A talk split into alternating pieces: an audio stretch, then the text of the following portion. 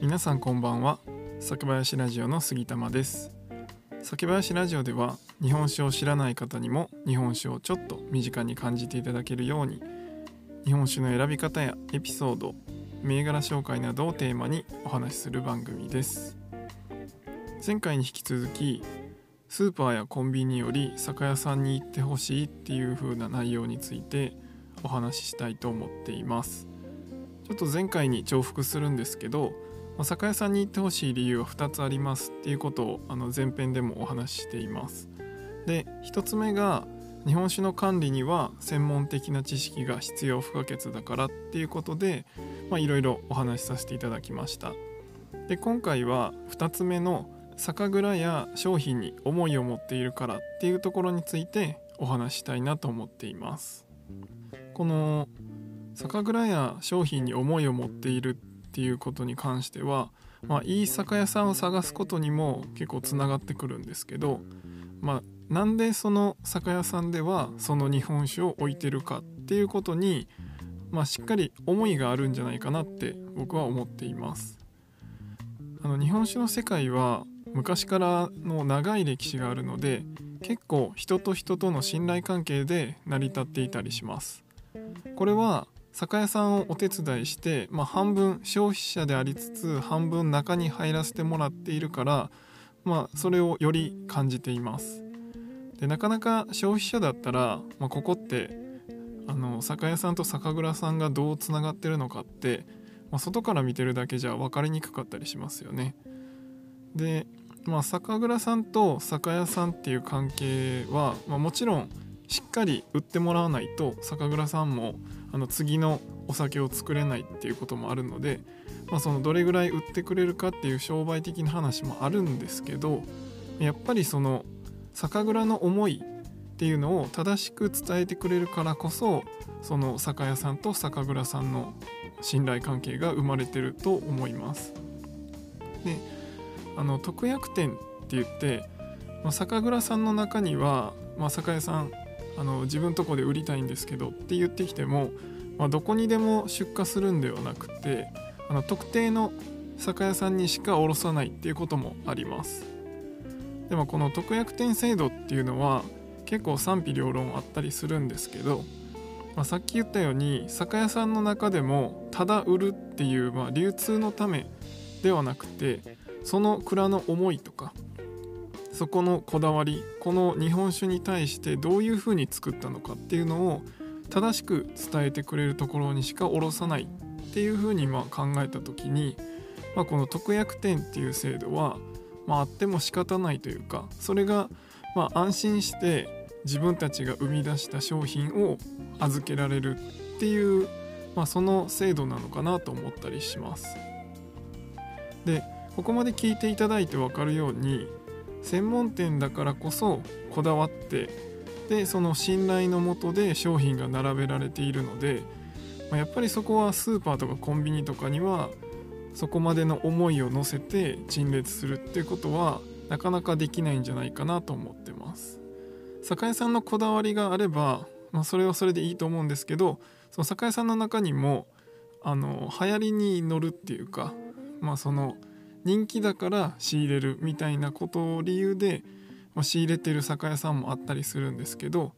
僕はそれよりもしっかりこだわりを持ってまあ品数は少なくてもそこに自信を持ってうまい酒を置いてるんだっていう酒屋さんが結構好きだったりします。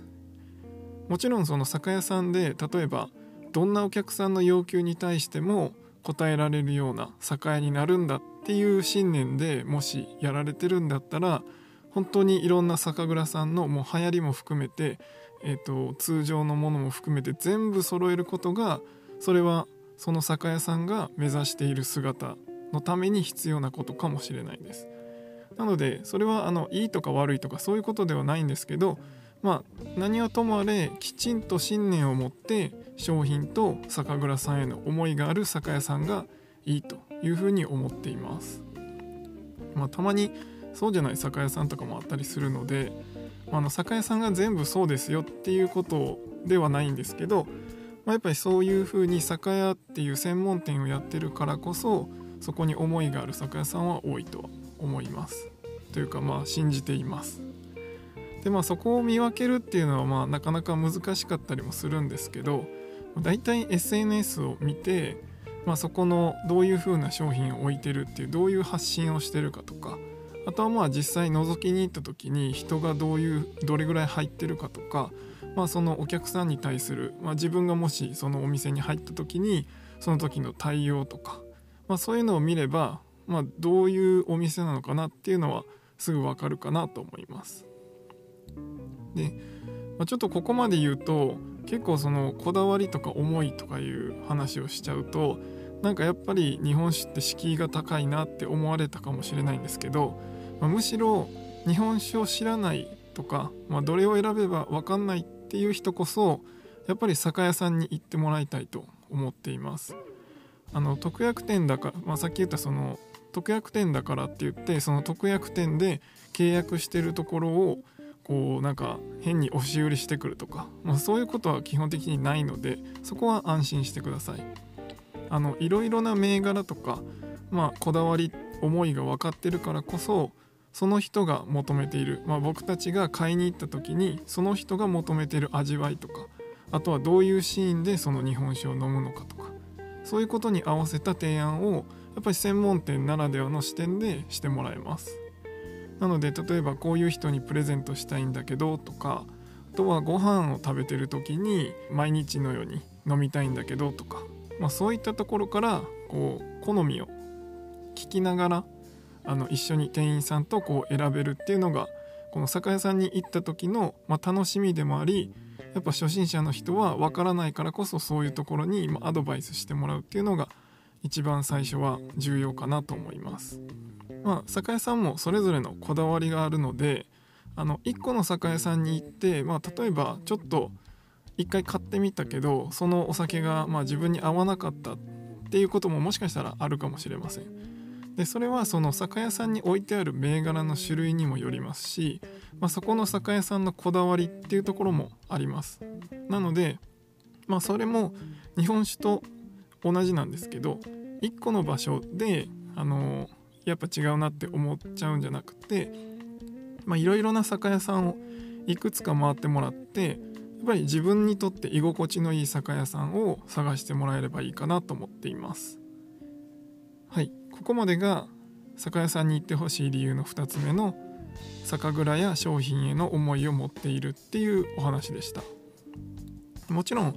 あの前回も言ったんですけどスーパーやコンビニで買うっていうことがあの悪いっていうことではなくて、まあ、より日本酒を美味しく一層楽しむために酒屋さんに行ってもらいたいっていうことをお伝えしました。で最後にあの僕自身が好きな福岡の酒屋さんをご紹介すると、えっと、ちょくちょく出てきあの配信聞いていただいている方は出てきてると思うんですけど住吉酒販さんともう一つこっちは多分出してなかったと思うんですけど轟酒店っていうところがあります。そこの2店舗の酒屋さんはとても僕は好きでよく通っています。で、まあ、特に住吉藩さんいつもご紹介してますけどあの福岡でもやっぱりトップの酒屋さんで、まあ、こだわりがあるからこそちょっと品数に関してはあの他の酒屋さんの方が結構こう品揃えが良かったりとかそういうのはあるんですけどやっぱり九州を中心としてそこをベースに全国の、まあ、いい日本酒がこう並んでいると、まあ、日本酒だけじゃなくてワインとか焼酎とかもあるんですけど、まあ、日本酒に関していくと九州を中心としてその全国の日本酒が取り揃えられています。なのでぜひ福岡にいる方は、まあ、あの今言った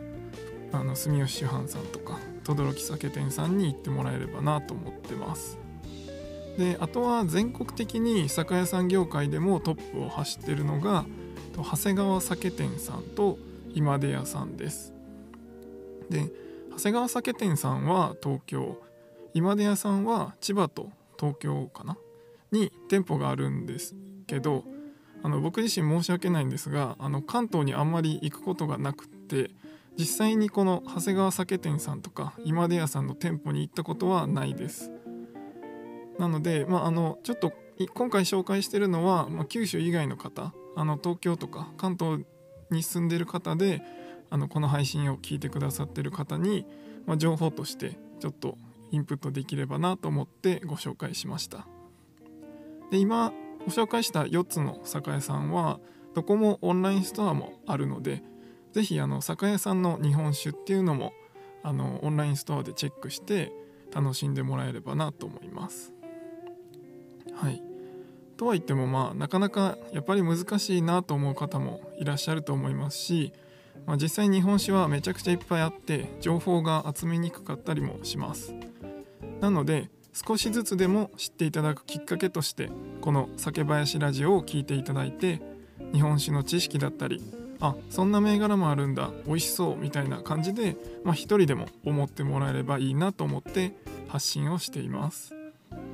そしてまあ相談相手としてこの杉玉を気軽にお声がけいただければいいなと思っています。また僕自身も日本酒好きとして美味しいとかこれ好きだよっていう瞬間を、まあ、一緒にシェアしていければいいなと思っています、ま、以前も言ったんですけど日本酒の好みっていうのは正解も不正解もないです。なので、まあ、それぞれがみんな感じたことをお互いに、まあ、正直にシェアし合いながらそれをまあ美味しい楽しい時間っていうのを増やしていければいいなと思っているので、